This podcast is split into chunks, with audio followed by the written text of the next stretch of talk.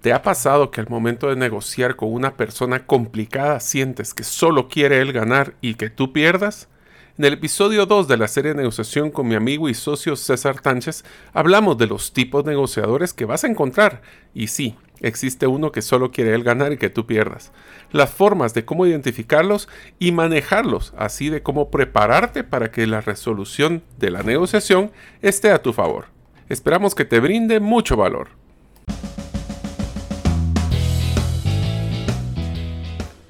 Bienvenidos al podcast Gerente de los Sueños, donde le brindamos las herramientas prácticas, competencias e inspiración para que los líderes de impacto cumplan sus sueños. Soy su anfitrión, Mario López Alguero, y mi deseo es que vivas la vida con pasión, resiliencia y templanza. Bienvenidos.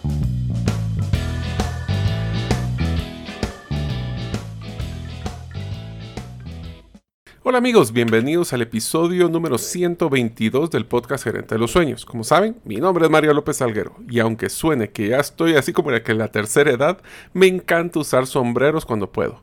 Los mejores son los de lana, porque son resistentes a la lluvia y al sudor.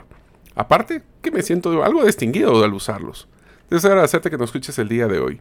Si todavía no eres parte de la comunidad de los sueños, puedes hacerlo suscribiéndote a nuestros correos electrónicos, ingresando a la página gerente de los sueños.com o a través de nuestro listado de difusión en WhatsApp, enviando tu nombre al más 502 más 502 aquellos que nos escuchan fuera de las fronteras de Guatemala y el número de celular 5017-1018. Repito, 5017-1018. Es un gusto realmente estar con ustedes, amigos. Espero que estén muy entusiasmados para este segundo episodio de una serie que creo que les va a llamar muchísima la atención.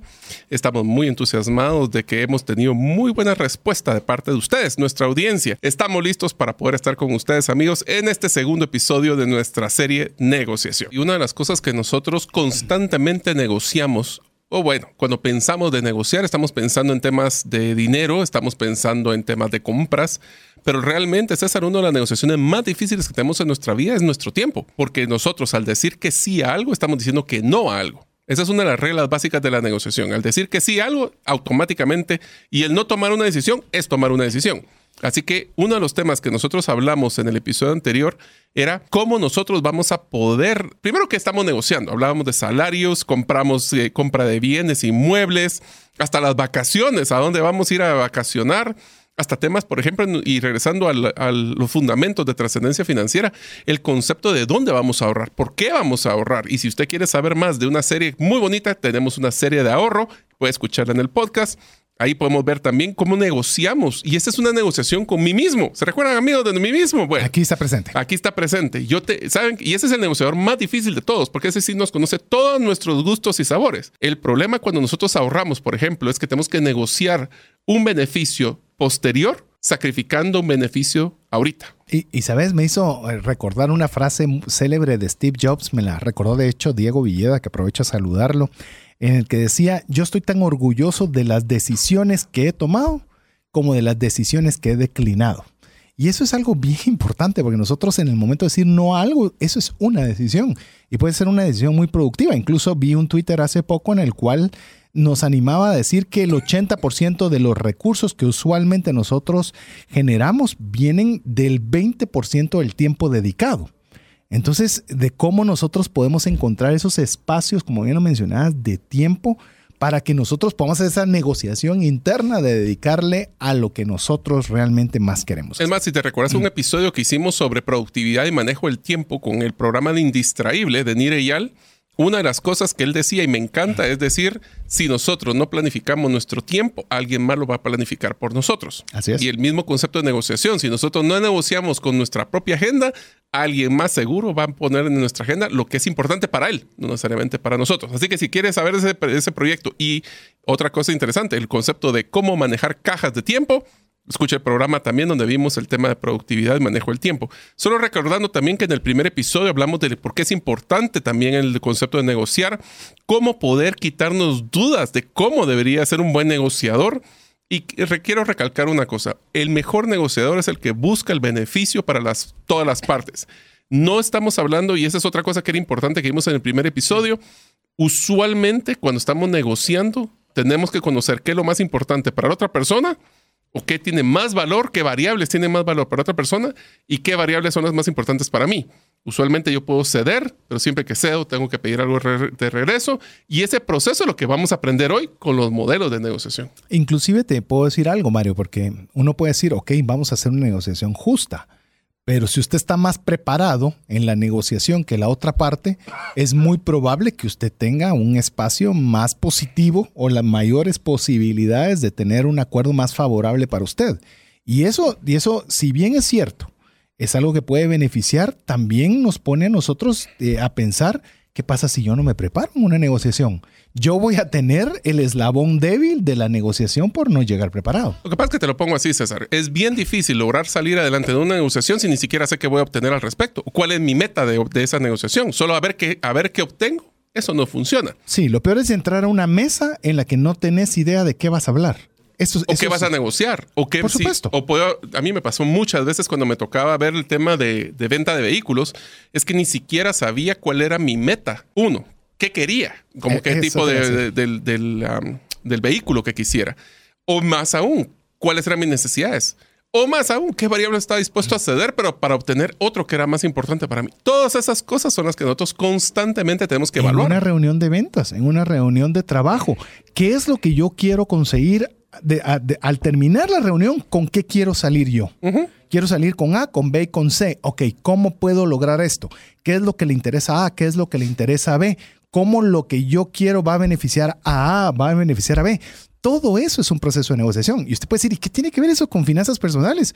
Pues si usted se vuelve un negociador bueno, va a tener obviamente mayores posibilidades en su trabajo, va a ser una persona que va a ser más cotizada para poder tener un ascenso, para poder lograr mejores recursos, para poder tener mejores comisiones. Es decir, esto, recuérdese, partamos de la base de lo que es negociación, es el proceso de comunicación estratégica que busca conseguir un trato o resolver un problema. Estamos tomando dos metodologías. Hoy nos vamos a centrar más en una de ellas. Eh, el episodio anterior nos, nos, basamos mucho en la metodología de Seth Freeman y en este caso es en la metodología de... Recordame la... Es, que esta es una metodología, tal vez voy a hacerle el concepto. Este fue un curso que yo obtuve cuando estaba yo trabajando en Telus International, es un call center que tenía un programa que les recomiendo a todos los que tienen negocios que hagan ese proceso, donde una vez al año todos sus líderes se enfocaban claramente en decir, eh, necesitamos desarrollarnos como, con nuestras propias competencias. Y entonces nos íbamos, en este caso, este fue en Filipinas que obtuve este, esta metodología. Ah, fue cuando fuiste a Filipinas y no llegó tu maleta. A Filipinas, sí, que me dejaron tirar mi maleta y tuve que ir a comprar ropa en un lugar donde la estatura promedio era 1,60. Se imaginan, yo que mido 1,87, como me fue con la ropa, pero bueno, eh, tuve que negociar muchas tallas ahí.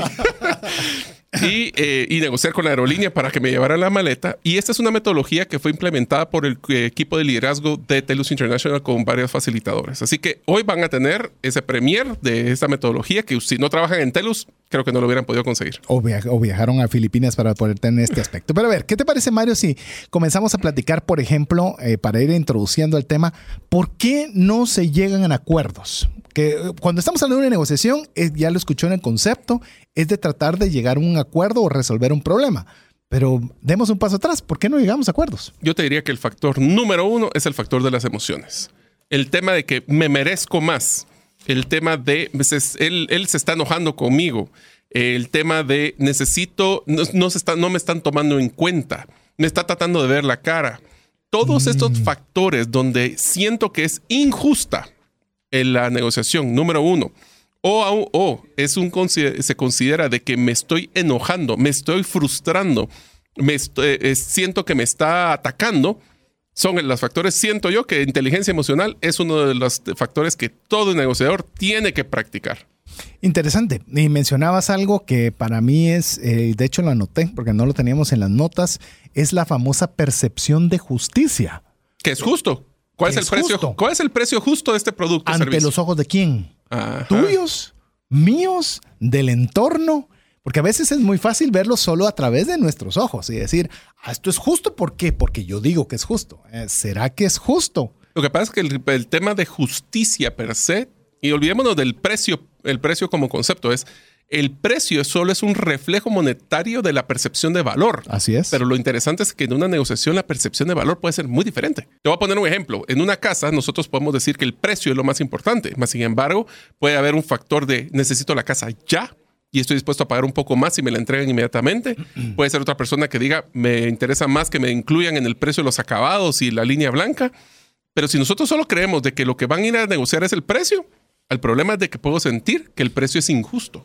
Vos sabés que en cierta oportunidad teníamos como familia una propiedad que estaba en, no recuerdo en qué, estaba en, creo que San Cristóbal, si no estoy mal, para los que están fuera de Guatemala, en las orillas de la ciudad. Y uno de los factores por los cuales la persona que compró esa propiedad le gustaba es porque ya estabas en la salida para ir a su trabajo que estaba en Chimaltenango.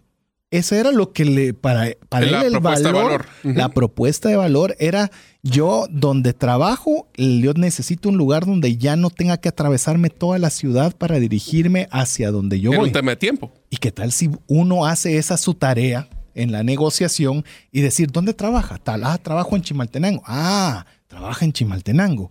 Entonces ya comenzamos nosotros a ver la negociación desde otra forma. Por eso es bien importante el tema de la percepción, como lo mencionaba Mario, las emociones, la percepción de justicia. ¿Qué te parece esta también? Los intereses no satisfechos son algunos de los factores que imposibilitan llegar a un acuerdo. A ver, conversemos un poco los intereses no satisfechos. A ver, empecemos de que los intereses per se es un tenemos que ver la diferencia entre lo que son intereses y posiciones. Así es. Que son dos cosas. Intereses es lo que yo estoy buscando obtener y una posición es desde qué punto de vista me estoy enfocando para obtener estas, estas lo que quiero. Una posición es lo que digo, es, es lo que digo que quiero o la demanda y los intereses es por qué deseo pedir lo que estoy pidiendo. Solo quiero hacer un paréntesis de un tema que no lo pusimos, pero si no se me va a olvidar. Un tema muy importante también que nos afecta para no llegar a acuerdos, César, es la percepción de poder en la negociación. Esto es bien importante. Es si yo llego ahí y yo soy el que tengo el poder para poder, porque siento, te voy a poner un ejemplo que me pasó a mí. Eh, yo tenía una urgencia para vender una propiedad porque lo necesitaba para una inversión. el, que estaba, el que estaba comprando se dio cuenta que yo tenía esa necesidad. Y entonces la cuota de poder cambió porque sabía de que yo tenía un sentido de urgencia. Versus, y eso es vender cualquier propiedad. Si tengo que salir rápido de ella, o cualquier tipo de inversión a mediano o largo plazo, si tengo que salir rápido de ella, nos vamos por la necesidad, regresando a inversiones en criptomonedas, ¿verdad? No es vender cuando estén bajos, es cuando yo quiero vender. Y eso lo que pasó es de que hay una cuota de poder que puede ser percibida, puede ser jugada o puede ser enmascarada para que las personas así no tengan esa ventaja competitiva sobre la otra persona en una negociación. Excelente, me parece muy bien la percepción de poder. Otro punto que podemos decir por lo cual no se llegan a acuerdos es el salvar una imagen. Eh, ¿A qué nos referimos con salvar una imagen? Eh, otra forma de decirlo es cuidar una reputación. Ejemplo, hay dos personas que están negociando, están negociando cualquier cosa y una persona sabe que el trato es justo de la forma que se lo están proponiendo, pero si lo acepta, lo deja en una posición desfavorable, de decir a la que incapaz fue, eh, cómo no accedió antes, por qué hizo esto, y simplemente va a meterse oposición solo porque su reputación no sea dañada. Esto, por ejemplo, en el caso lo hemos conversado, por ejemplo, póngase usted a pensar en la invasión de Rusia a Ucrania, en el cual cuando se están haciendo una serie de negociaciones para ver si hay una, para que pueda parar ese conflicto bélico, eh, no importa la negociación, el presidente de Ucrania tiene que salir bien respaldado de que él cuidó los intereses de Ucrania ante todo, aunque le estén dando una paliza. Estoy hablando eh, muy genérico, no estoy diciendo ninguna realidad. Igualmente en el caso, por ejemplo, del presidente ruso, que puede decir, ok, voy a parar de hacer la guerra, pero yo no quiero quedar como débil ante mis ciudadanos, de decir que yo me rendí ante un, ante un país con menores capacidades bélicas. Entonces, hasta eso hay que, hay que, hay que tener cuidado. ¿Cómo la otra parte tiene una salida digna si es que tiene que ceder una parte que no quiere? Porque si nosotros no consideramos eso, las dos partes van a estar, aunque tengan las de perder, no hacen trato para no quedar mal. La adversión a, la, pérdida. A la pérdida. Te diría que esto pasa mucho cuando son personas que representan o están como representantes de la negociación de otras personas. Si no se tiene esa claridad de qué variables se van a negociar y cuáles son las que más importan para nosotros para las, y otras, simplemente cuando terminen de negociar van a decir, ala, yo sí negocié muy bien, más sin embargo otras personas, pero mira, fallaste en este, fallaste en este, fallaste, fallaste en este. Entonces, parte de la reputación, ese, esa imagen, también puede ser un factor emocional de decir, miren, eh, no estoy dispuesto a saber, porque soy una persona de que soy duro para negociar. Entonces estoy cuidándome la imagen porque esa es la imagen que yo quiero percibir, aunque eso llegue al punto de que deje mucho dinero sobre la mesa. Darle una salida digna. Sí. Darle una salida digna. Y esto no significa que yo buena gente, no, de que quedes bien, salgas bien. Porque si eso no está, simplemente, no, no sé si a usted le ha pasado, hay gente que usted dice, pero es que pareciera que solo es gana llevar la contraria. Así. Ah, Entonces tenemos que ver si realmente están sintiéndose amenazados de que su reputación estaría afectada en el momento de aceptar lo contrario. Entonces hay que hasta darles una salida digna. Otra, otra situación por la cual puede ser que no lleguemos a acuerdos es porque hacemos de negociaciones demasiado rápidas. Queremos, no le damos eh, tiempo a la no- negociación. No hay tiempo a la negociación. Y te diría que más que el tiempo es lograr cuajar o dar el- la, la oportunidad a las personas para que procesen los diferentes puntos de discusión en una negociación. A veces salimos con alguna variable que no estaba sobre la mesa. Y si decimos, bueno, tiene 30 segundos para decidir, la respuesta muy común va a ser no. No. ¿Por qué? Porque no me has dado tiempo para planificarlo. Obviamente, y aquí ahora te lo voy a poner al revés. Sí estoy de acuerdo que es muy rápida, pero también pueden ser los mismos o peores factores el de ser una negociación muy prolongada. Porque entonces ese es el concepto de negociación por desgaste. Es que voy a esperar y esperar y sentarme y sentarme y sentarme en la propuesta y en la negociación, porque creo que si canso al otro, tal vez va a aceptar los términos que yo quiero. Entonces, ese punto puede ser, si lo hago muy rápido, es que no le doy tiempo para que procesen las cosas, y si es muy prolongado, es que quiero ver si lo, por desgaste lo voy a lograr. Sí, que es lo que de alguna forma también se conoce como puntos de, resistencia demasiado altos. Es decir, a la mínima me levanto de la mesa, a la mínima lo postergo. Pero eso tiene que ver mucho con tolerancia, creo yo. Sí. Y con estrategia, porque puede ser una persona que puede tener como estrategia hacer eso rápido para poner al otro mucho más nervioso. Así es.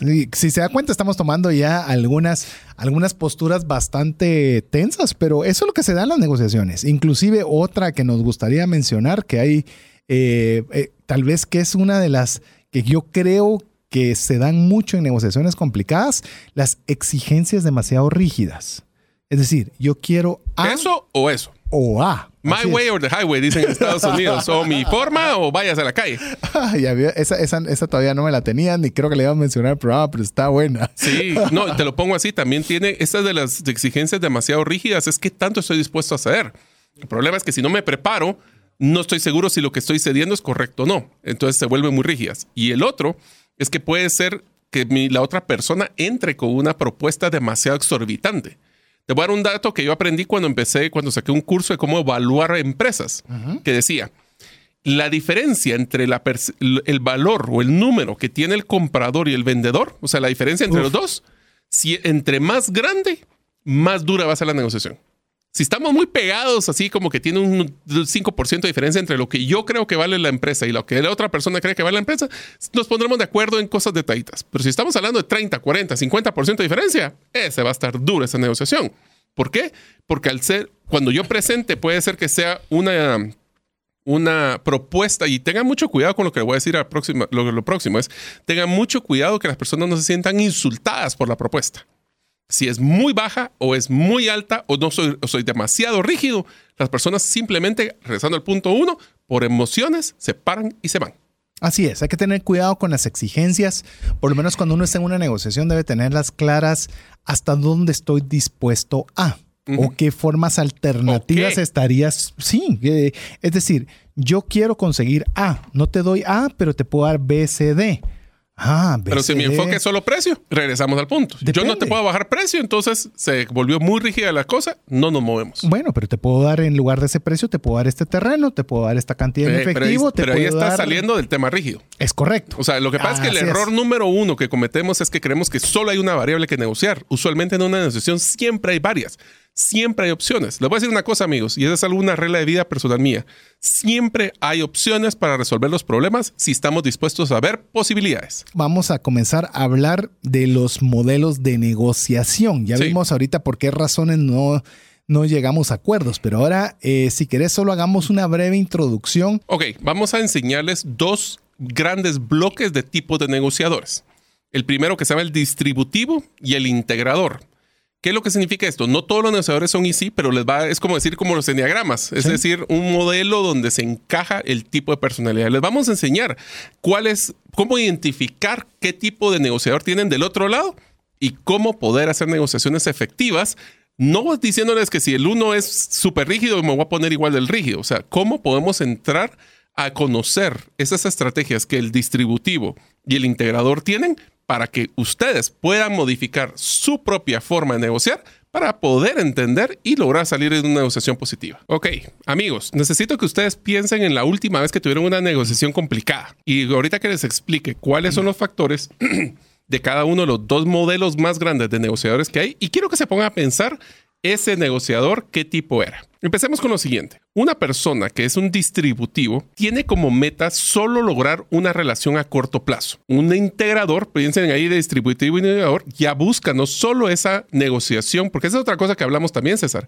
No solo se trata de la pensar en la negociación de lo ahorita, es esta relación o esta negociación me va a impactar a largo plazo. Entonces, relación, distributivo corto, integrador largo plazo. A ver, te voy a comentar ahí rápidamente. Leí un libro, se lo recomiendo mucho, se llama El hombre que inventó la rueda, si no estoy mal, así se llama ese libro, en el cual era una, establecía como diferentes formatos o tipos de vendedores, en el cual decía, para vender la rueda, en su momento decía, ¿por qué voy a comprar una rueda? Si me funciona mi, mi, cosa cuadrada que tengo para mover las cosas, yo no necesito una rueda. Era lo que decía Ford, ¿verdad? Si le pregunto a mis clientes qué quieren, es un caballo más rápido. Entonces decía, necesita un vendedor que no le importan las relaciones, sino lo que quiere es vender una idea y va a ir a vender no le pida de que cuide al cliente, que lo consienta, que lo lleve por una travesía. Ahí necesita otro perfil y saca, si no me equivoco, son cinco perfiles para poderlo hacer. Yo, como lo veo, Mario, es en las relaciones también, es decir, la negociación en el modelo distributivo integrador, también tenés que establecer dependiendo qué relación vas a querer, el modelo que vas a usar. Porque hay veces que de verdad no te interesa una relación muy larga. Simplemente yo quiero venderte esto acá y lleguemos a una negociación y idealmente saquémoslo ahorita porque mañana ya no quiero pensar en eso. Y te lo pongo así, no todos los clientes, no todas las ventas querés que se vuelvan clientes. Así es. ¿Por qué? Porque son personas que tal vez no son tu perfil y están comprando una única vez. Así es. Versus personas de que van a ser tu cliente recurrente. Entonces ahí puedes verlo de las dos formas. Correcto. Inclusive te diría, una forma muy fácil de poder identificar la diferencia entre este distributivo e integrador es los resultados que esperamos. El distributivo lo que busca es yo voy a ganar y vos vas a perder. Si vos no perdiste aunque sea algo, no voy a estar contento. Y voy a seguir negociando hasta que vea que vos sentí que sentí que vos perdiste algo. En el caso de un integrador, lo que busca es que los dos ganemos. Y si siento que estás perdiendo mucho, te voy a tratar de que aunque sea algo te voy a dar para que sintas que ganaste. Eh, eso me hizo recordar, Mario, en una de las series que más me gustaban. No sé por qué ya no lo he vuelto a ver, tal vez porque ya no veo mucho cable, pero El precio de la historia. Ah, sí, yo lo miro todavía. Es, eh, me parece una de las, eh, tal vez uno de los programas fantásticos de ver el tema de la negociación. Porque eso es, una, ese, es un, ese es un masterclass de negociación. Pero obviamente hay veces que uno quiere ver cómo los que están comprando ver cómo pierden porque uno siente que le sacan demasiado provecho al que está vendiendo, ¿verdad? Pero he visto también en ciertas oportunidades cuando ellos dicen, mira, te voy a dar más de lo que pediste porque lo que me pediste no es correcto. Esto vale más. Y, de alguna forma es mandar un mensaje de decir, yo no me voy a aprovechar de vos. Es decir, ya me lo diste, ese es el precio que querés, yo lo tomo. Pero si yo quiero otra vez, como lo estabas mencionando, un negociador integrador, yo quiero relaciones en las cuales ya hoy tienes un buen producto, mañana me traigas otro. Porque si te, si te sentiste que te tomaron demasiada ventaja, ya no volvés a llegar. Te lo voy a poner todavía más complicado. En ese caso, lo que pasa es de que si las personas que están viendo esa televisión sienten que de veras le vieron la cara. Ah, también tener iba a tener Iba a tener una caída en la percepción de, de equidad, de justicia inclusive de si vale la pena seguir viendo si solo ve que lo que van a hacer es tratar de sacarle lo máximo a cada persona. Entonces, es entre el concepto anterior que platicamos en el segmento anterior de cuidar la cara.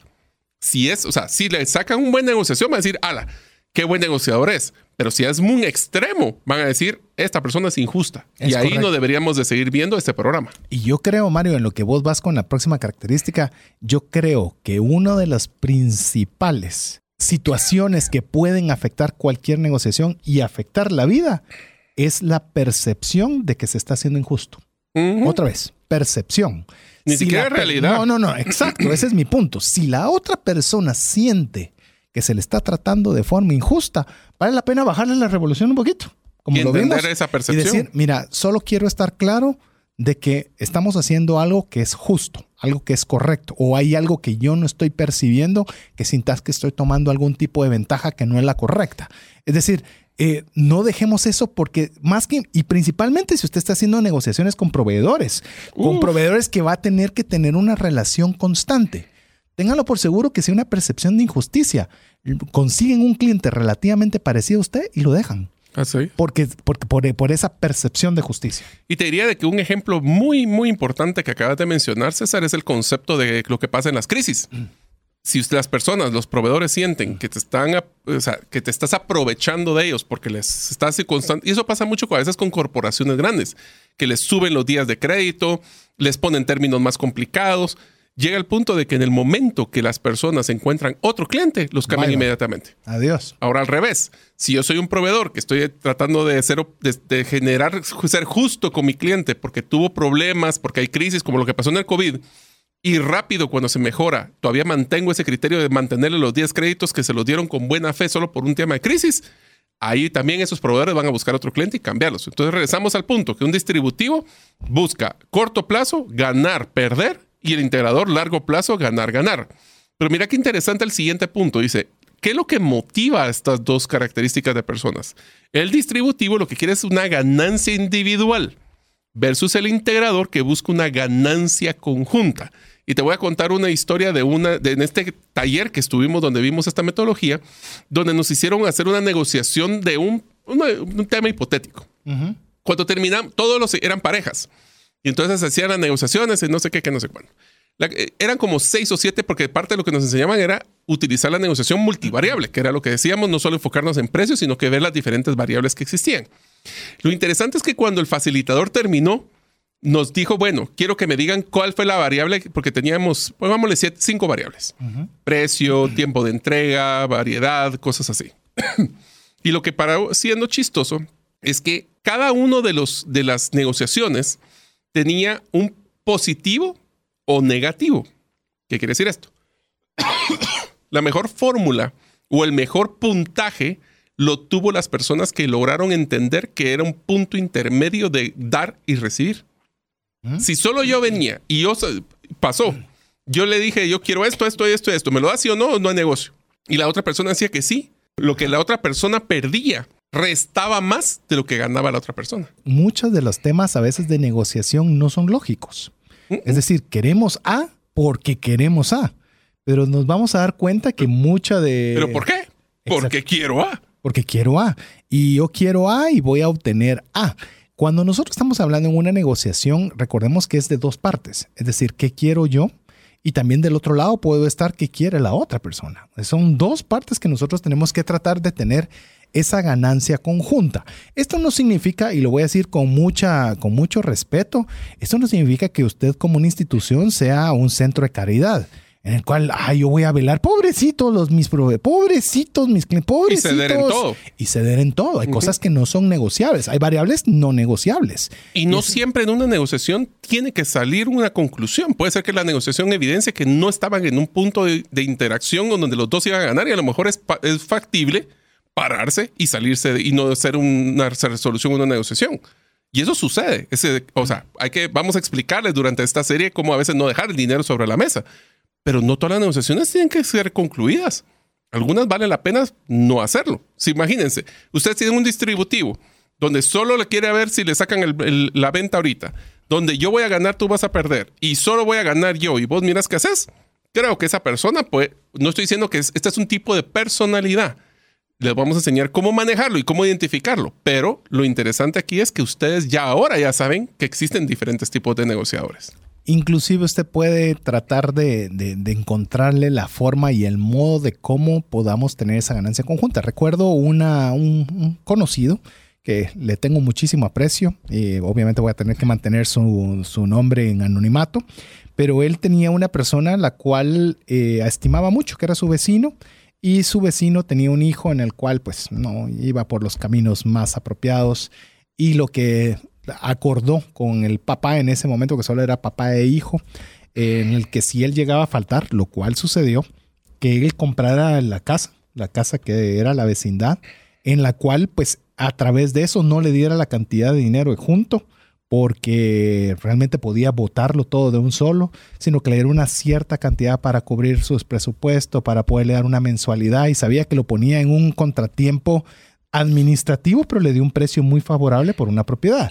Eh, podemos decir que la persona, en este caso mi conocido, ganó pues, al tener una propiedad a un muy buen precio, pero también la otra parte, que era el papá, de poderle trasladar una forma de recursos que no fueran a ser desperdiciados ni tirados por parte de un hijo que le estaba costando ser responsable.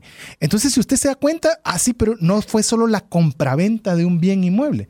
Era yo esto es lo que quiero y esto es lo que tú querés encontremos una forma en la cual los dos podamos, como decís vos, sacar esa ganancia conjunta. Y eso me trae al siguiente punto, que es cuáles son las cuestiones que maneja cada uno de estos dos. Por ejemplo, en el caso del distributivo le gusta manejar un solo tema, precio versus un integrador que se da cuenta que una negociación es multivariable. Vos lo acabas de mencionar con este caso. No solo era el tema del valor, era cómo le iban a entregar el dinero, en cuánto tiempo, cuál era el criterio del papá, etcétera, etcétera. A ustedes se pueden dar cuenta. A mí me pasa mucho cuando, por ejemplo, estamos en vehículos.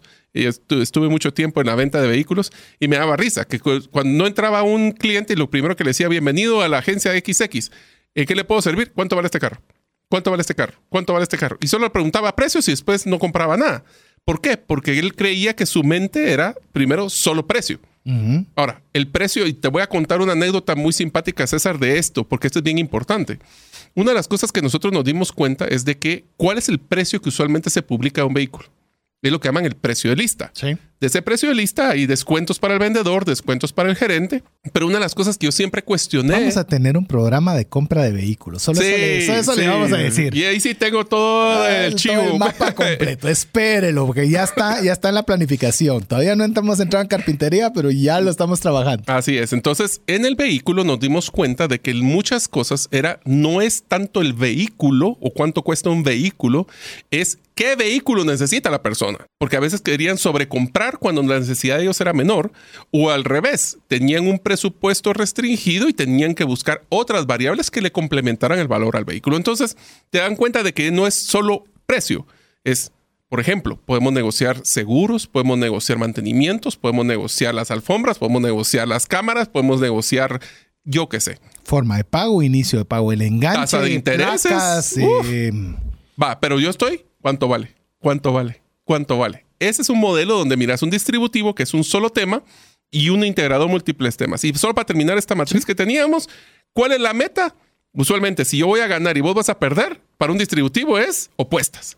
Yo Somos contrincantes. sos mi contrario. meta no es mi meta. Yo gano si vos perdés. Así que somos opuestos. Son mi contrincante en la negociación. Nos vamos a ver en las trincheras. Versus en el otro que el integrador es congruente veamos dónde encontramos ese punto idóneo de negociación donde los dos ganemos. De hecho, en, esta, en esta línea, Mario, un integrador yo creo que tiene siempre en mente el lograr el trato. El lugar, el lugar que se dé el acuerdo. Porque cuando te centras en lo que querés, quitas tu vista del trato. Es decir, a mí lo que me interesa es salirme con la mía, es salir con la venta, salir con A, B o C.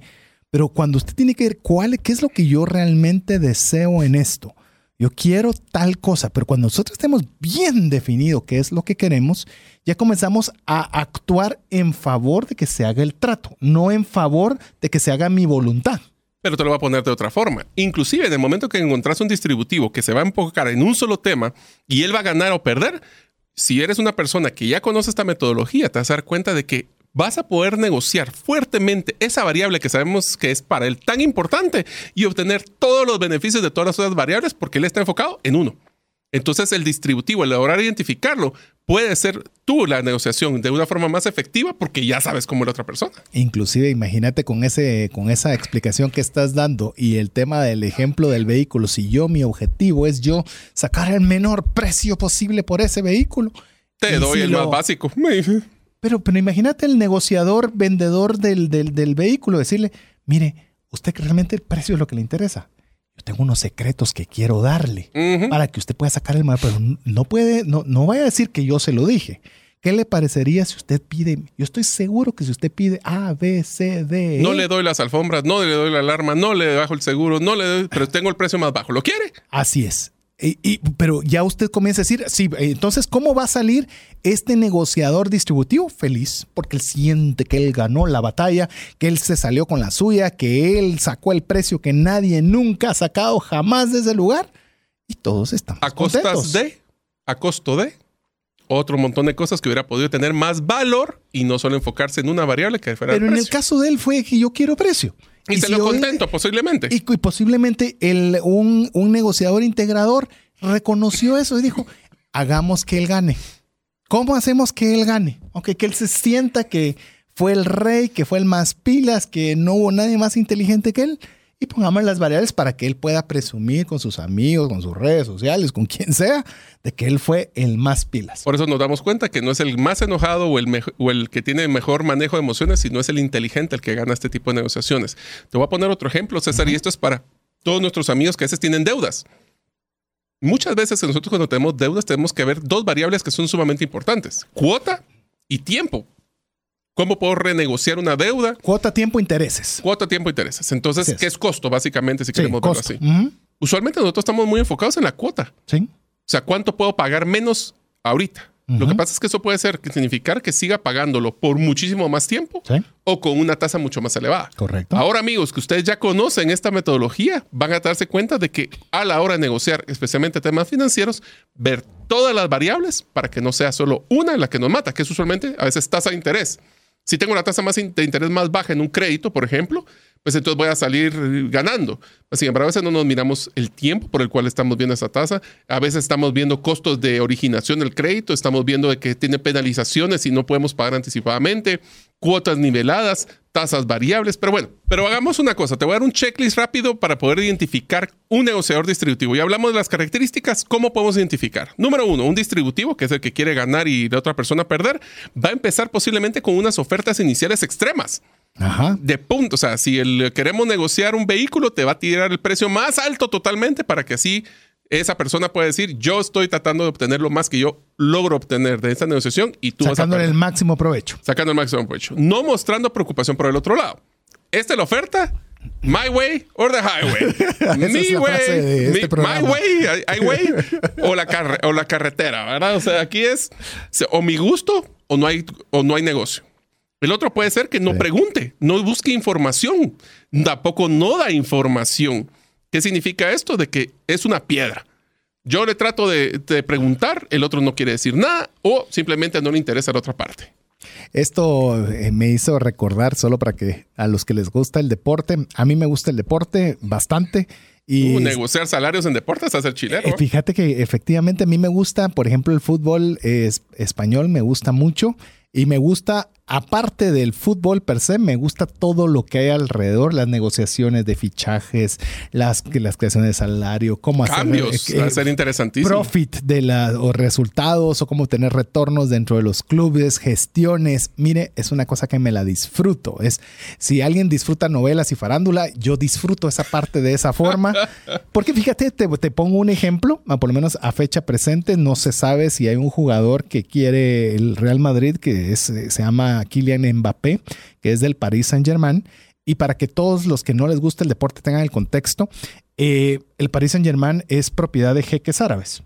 Entonces, no importa cuánto dinero les des, ellos el dinero es irrelevante. Es decir, es un tema de cuidar su reputación. es- Probablemente más. a lo mismo, es un tema distributivo. En- no, perdón, es un tema, eh, sí, distributivo, en el cual ellos te dicen, ¿querés? No me lo puedes pagar. Y, pero tenés una forma, a mí no me vengas a, que, a decirme que me vas a comprar nada. Y preguntas, ni me preguntes porque no te voy a responder. Es más, no te quiero ni cerca. Es decir, hay aquí está tu opción. situaciones. ¿La querés? No la querés. Exacto, ¿va a querer o no va a querer? ¿Vas a querer? No vas a querer. Si no vas a querer, no me va a ayudar. Es como cuando vamos al mercado, ¿verdad? O sea, ¿vas a querer? No vas a querer. Si no vas a querer, no me va a ayudar. No me va a ayudar esa parte, no la. Eso es usualmente, ese lo aprendí de una señora cuando, estamos cuando estábamos negociando un precio para aguacates. Entonces, eso fue lo que me dijo. ya tenemos el, nuevo TikTok.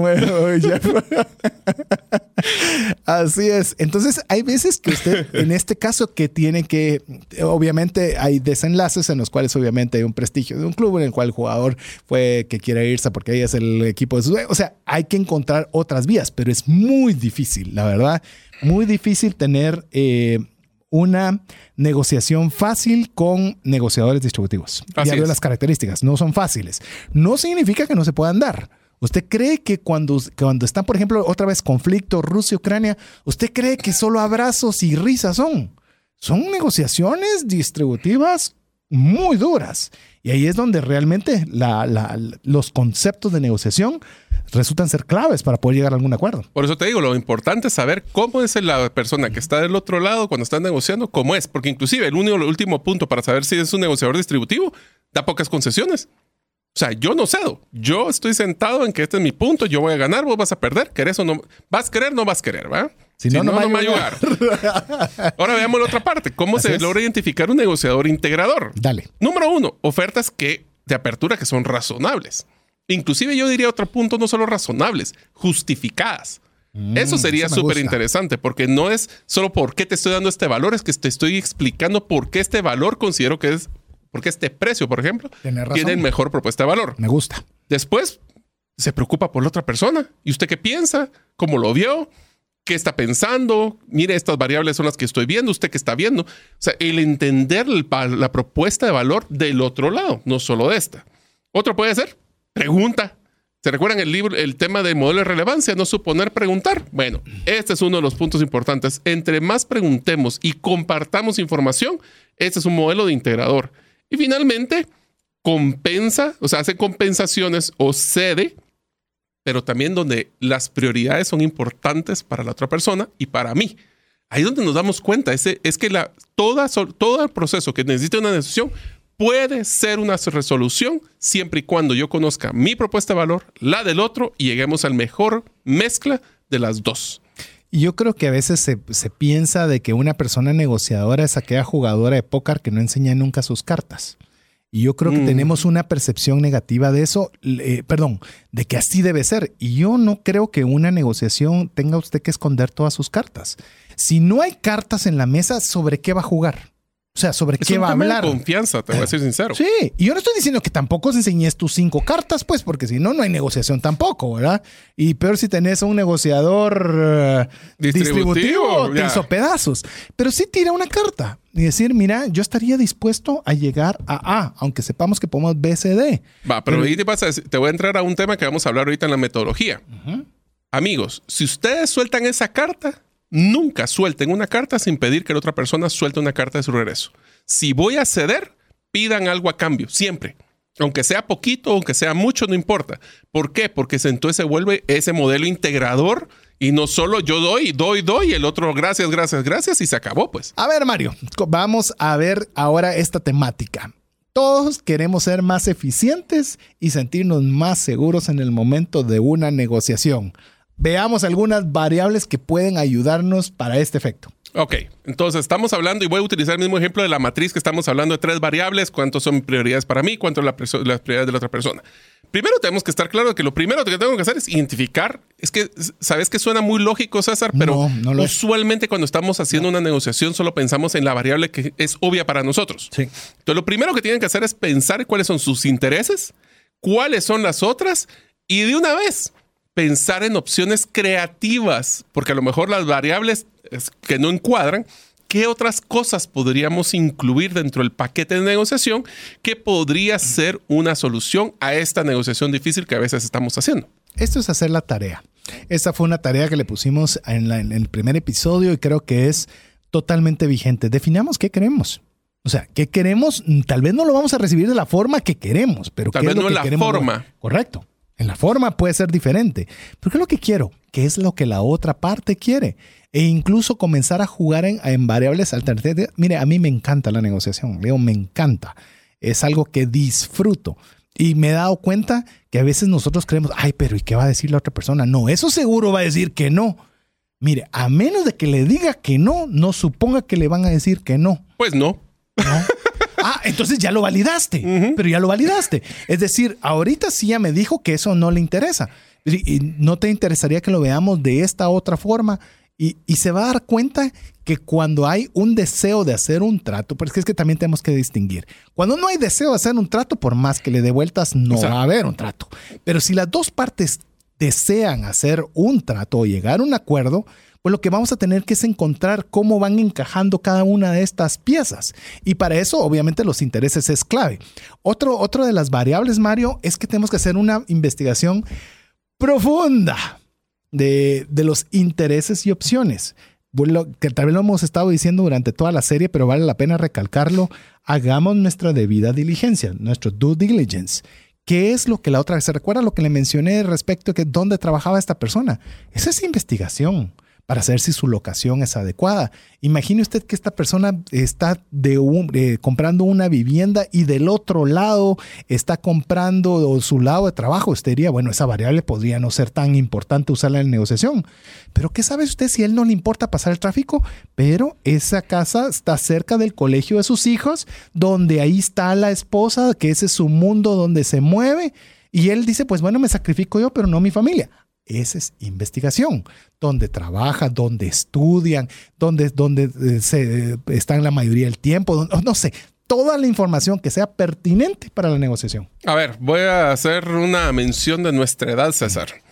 Ah, cuando nosotros estábamos jóvenes, mirábamos una caricatura que era de G.I. Joe. No estoy hablando de película, estoy hablando de caricatura. Así es. Y el grito de guerra de G.I. Joe era: el conocimiento es ganar la mitad de la batalla. Knowing is half the battle. O sea, ¿cuál es ese conocimiento va a hacerme ganar la mitad? Ya llevo ganada la mitad de la batalla. Si ustedes saben, solo imagínate esto. Estamos hablando de que la otra persona, nosotros sabemos, primero, ¿saben quién es la otra persona con el que van a negociar? O sea, físicamente, ¿quién es la persona? Saben cuál es su tipo de personalidad, saben su tipo de negociación. Su avatar. Saben, sí, el avatar o la persona física, quién es. O sea, quién es todas las características. Un nombre y apellido. Así que una de las tareas que les deberíamos dejar es la próxima vez que ustedes van a negociar con otra persona, que valga la pena, ¿verdad? Obviamente. Por supuesto. Eh, ¿Qué tal si hacen un poquito de investigación en redes sociales de quién es esa persona? ¿Qué es lo que lo motiva? ¿Qué es lo que lo desmotiva?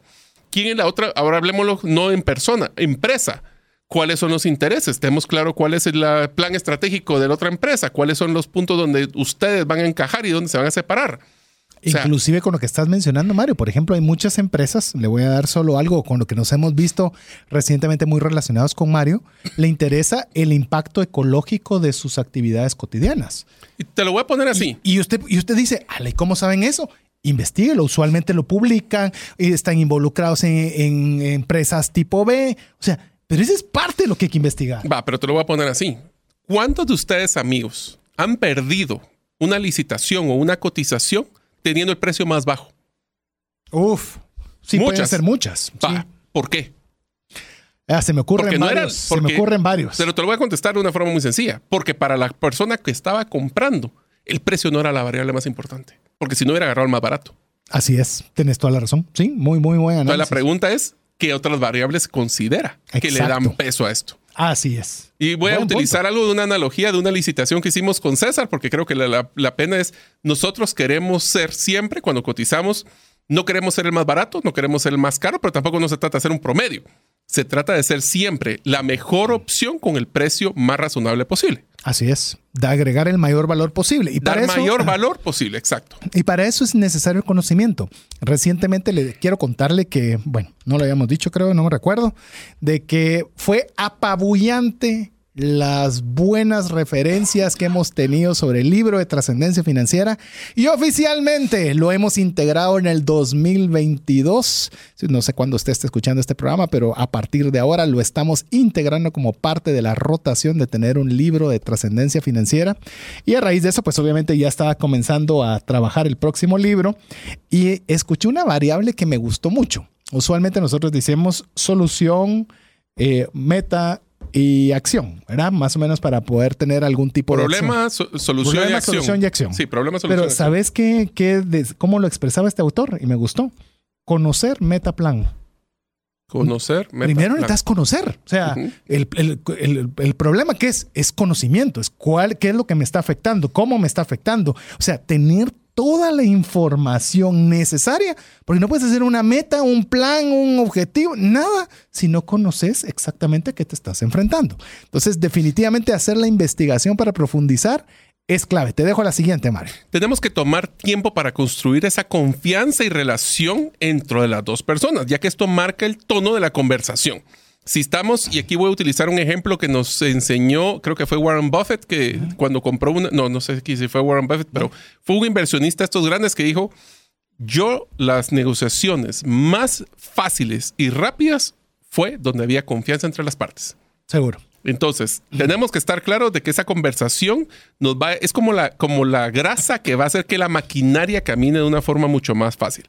Ya que si nosotros consideramos que podemos tener esa confianza va a darle esperanza de que aunque esté trabado la negociación, hay un beneficio para ambos. De hecho, te puedo mencionar que algo que por lo menos yo aprendí y... Por eso es que, tener las cartas ocultas no genera confianza. Seguro. O sea, uno no es, no muestre todas sus cartas, otra tampoco no muestre ninguna. Por eso es que es un arte negociar, ¿verdad? por eso es que le vamos a dedicar cuatro programas, pues porque no es tan No es así nomás. Y si usted viera nuestras notas. Ay, Dios, eh, vamos verdes todavía. pero bueno. Eh, podríamos hacerlo muchos programas más.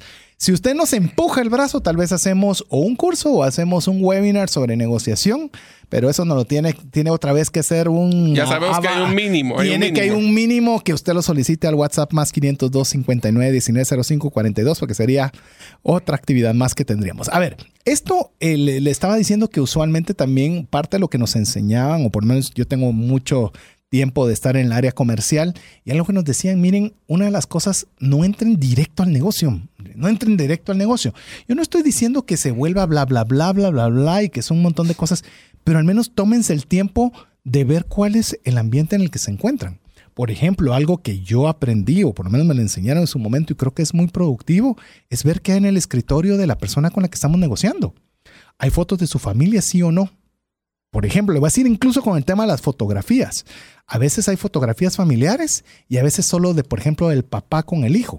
¿Qué le dice usted eso? Posiblemente no, ya no está con su esposa o está separado o está vivo y usted, es que lo importante es la, familia y el amor que tiene uno por el cónyuge, lo perdió. Pues, o sea, lo perdió porque en su momento, desde esa etapa de su vida, eso no es relevante. Entonces, si tómese un poco de tiempo y se ve una foto de, la foto del papá con el hijo, le digo, mire qué bonita esa foto. Me parece muy agradable. Esa foto es reciente, fue hace poco. ¿En qué actividad? O sea, trate de verdad, genuinamente de conocer un poco de la otra persona. Porque de lo contrario, son totalmente dos desconocidos que ocultamos cada uno en nuestras cartas y ninguno vamos a jugar nada. Pero estos pequeños detalles comienzan a relajar un poco el ambiente y a recordar que lo que queremos, pues, se recuerda lo que hablamos el episodio anterior, no es personal. Duro con el problema, suave con las personas. Así es, entonces tenemos que estar claros de que este tipo de negociaciones, donde nosotros tenemos que construir confianza, una estrategia para construir confianza es el siguiente punto, que es hagamos muchas preguntas, pero no para poder para oír, sino para escuchar, que hay una gran diferencia. Mm, oír es solo estoy poniendo atención y estoy pensando en cómo le voy a refutar las cosas o cómo le voy a pensar o cómo le voy a recontranegociar. Escuchar es realmente qué está pensando la otra persona, qué es lo que quiere, qué es lo que está logrando, qué variables está logrando. Entonces, entre más aprendamos de los intereses de la otra persona, obviamente más fácil va a ser encontrar las soluciones. O por lo menos va a haber más un ambiente más propicio para hacer una negociación. Le voy a poner otro ejemplo de algo que, que, que, me ha sucedido. Por ejemplo, si usted entra a la oficina de una persona y ve que todo es de golf, tiene eh, un, un reloj de golf, tiene sus palos de golf en la esquina, haga ejemplos relacionados con algo que le interese. Claro, si usted no sabe nada de golf, no se meta ahí, pues, pues o sea, parte de la negociación es también no quedar mal. Pero, imagínate que empezar la conversación y mire cuál es su hándicap. Por ejemplo, si usted sabe, pero si sabe que es un hándicap, Claro, obviamente, pero si se, aunque no juegue golf, pero investigue. Yo nunca he, jugado golf. Cuénteme por qué a usted le gusta el golf. O cómo se mide la efectividad, o cuáles son las marcas de palos que más le gustan. ¿Qué es lo que yo debería ver para empezar? Ahí ya. Exacto. Hizo clic porque hubo una, cosa aquí va de valor consejo, Aquí va un consejo. Aquí este no estaba también dentro del contenido que teníamos preparado. Si usted es una persona que sabe la temática, hable de la temática y encuentren un lugar en común. Si usted no sabe la temática, no se las lleve de listo. ah, para por quedar bien queda peor. Exactamente. Entonces, en ese caso, tome un punto de humildad y decir, yo la verdad siempre he tenido curiosidad de saber de golf, pero nunca he sabido por dónde iniciar. ¿Cómo me recomendaría usted que se... Y, si eso es carros, eso es bicicleta, eso es lo que sea irrelevante el tema. mire, es más, me hizo recordar cuando estaba iniciando Google. Eh, en el cual hacían las entrevistas de trabajo. Y la entrevista de trabajo, ¿cuál crees que era? Llegaba la persona y se sentaba con la persona, obviamente una persona muy inteligente, en este caso Sergey Brin, que fue uno de los cofundadores de Google, y le decía a la persona que estaba para el puesto, tienes exactamente 10 minutos para pensar qué temática me vas a hablar en los próximos 15 minutos. Regreso. Y, me puedes hablar de lo que quieras. Simple y sencillamente, háblame, como quien dice, dame tu mejor golpe con tu mejor tema. y, obviamente esta persona fue contratada y luego él le preguntó a Sergey Brin por qué hacía esa pregunta. Y él le decía, mira, mejor, si la contrataba, genial. Pero si no la contrataba, al menos aprendí algo. Eh, ¿A qué voy? Tenga esa curiosidad y esa apertura de saber de todo tipo de temas en los cuales usted encuentre ese denominador común que le permita sentirse cómodo y tranquilo y relajado con otras personas. Que eso nos trae el siguiente punto, que es si usted está haciendo las preguntas, también tiene que compartir un poco de información sobre sus propios intereses para que así invitar al otro negociador a que solucione los problemas de forma creativa. Enfoquémonos en poco, pero que sea relevante. A ver, te voy a contar algo, algo que mi le voy a contar una intimidad. Esta intimidad es algo que a mi esposa particularmente le genera un estrés impresionante cuando me escucha dar charlas de finanzas personales. Usualmente mis introducciones son algo largas. Y, mi esposa usualmente me ha ayudado a hacer toda la presentación. Entonces dice, ¿en qué momento va a abarcar todo el contenido si todo lo que se ha tardado en la introducción? Pero quiero contarle que normalmente cuando personas que no me conocen o no tienen tanta exposición a mi persona, lo que yo trato es lograr esto que está diciendo Mario, que conozcan un poco de mí, en el cual yo les digo, yo tuve 12 tarjetas de crédito, estuve endeudadísimo, el pago mínimo era más alto de mis tarjetas que mis ingresos. y yo tras mucho esfuerzo pude salir adelante y eso es algo de lo que yo quiero compartir el día de hoy. Es decir, es una forma en la cual yo expongo mi carta, en la cual yo espero que la gente de alguna forma nos, me conozca y haya esa empatía para que en la negociación me dé de su tiempo para ponerme atención. Es más, si usted escucha los podcasts, usted va a escuchar que al inicio de los podcasts tenemos lo que nosotros hemos denominado internamente lo que se llama un one-liner, es una pequeña característica de Mario y una pequeña característica mía. ¿Por qué? Porque queremos ser los primeros en que usted conozca algo de nosotros para que no seamos unos totales extraños que le están solo diciéndole un montón de cosas, sino que al final podamos poco a poco. Si usted ha escuchado todos los programas, bueno, ya llevamos, vamos a estar, ya no recuerdo, 180 programas, ha escuchado 180 características de Mario y mía. De alguna forma, usted ya conoce algo de nosotros. Nosotros debemos procurar eso también en una negociación. Yo creo que sí nos deben de conocer ya muy bien a estas alturas, pero... Quienes nos escuchan el podcast, sí, sí. o sea... ¿Sabes qué es lo que pasa? Al final del día estás negociando con otra persona y no contra una entidad o contra una empresa. En el momento que son dos personas, porque al final son dos personas negociando siempre. Sí. O sea, la negociación te requieren dos personas o negocias con mí mismo, que te requiere uno, pero para al revés. Entonces, tenemos que estar claros de que la negociación es un tema de confianza a través de preguntas, a través de ponernos de acuerdo y encontrar esas soluciones. Les voy a hacer otra cosa sincera. Si en algún momento, y me voy a adelantar un poquito al episodio 4, si en algún momento queda bloqueada una negociación, es buen momento para tomar una pausa y evaluar opciones creativas para poder establecer una vez y teniendo claro los intereses de la otra persona, los míos. Por eso es que también nosotros siempre tenemos que tratar de preguntar soluciones conjuntas. Si yo me trabé y yo no sé qué hacer, preguntarle a la persona, mire, yo no puedo ceder en esto, no puedo ceder en esto, ¿usted qué cree que podríamos hacer para encontrar una solución? Y eso es poderoso. Súper. Eso es muy poderoso. Eh, eh, subestimamos esa, ese poder en una negociación de preguntarle a la otra persona, disculpa, ¿ves algún ángulo que yo no vea donde podamos llegar a un punto de acuerdo? ¿Se te ocurre algo? Solo eso genera confianza con la pregunta, ¿eh? Por supuesto. O sea, generas confianza. Segundo, le estás diciendo, no me estoy tratando de aprovechar. Estoy tratando de crear conjuntamente una solución. Tal vez ves algo que yo no logro ver, es, quiero hacer el acuerdo, pero ayúdame. Ayúdame, me recuerdo, voy a contar una, una breve historia sobre esto.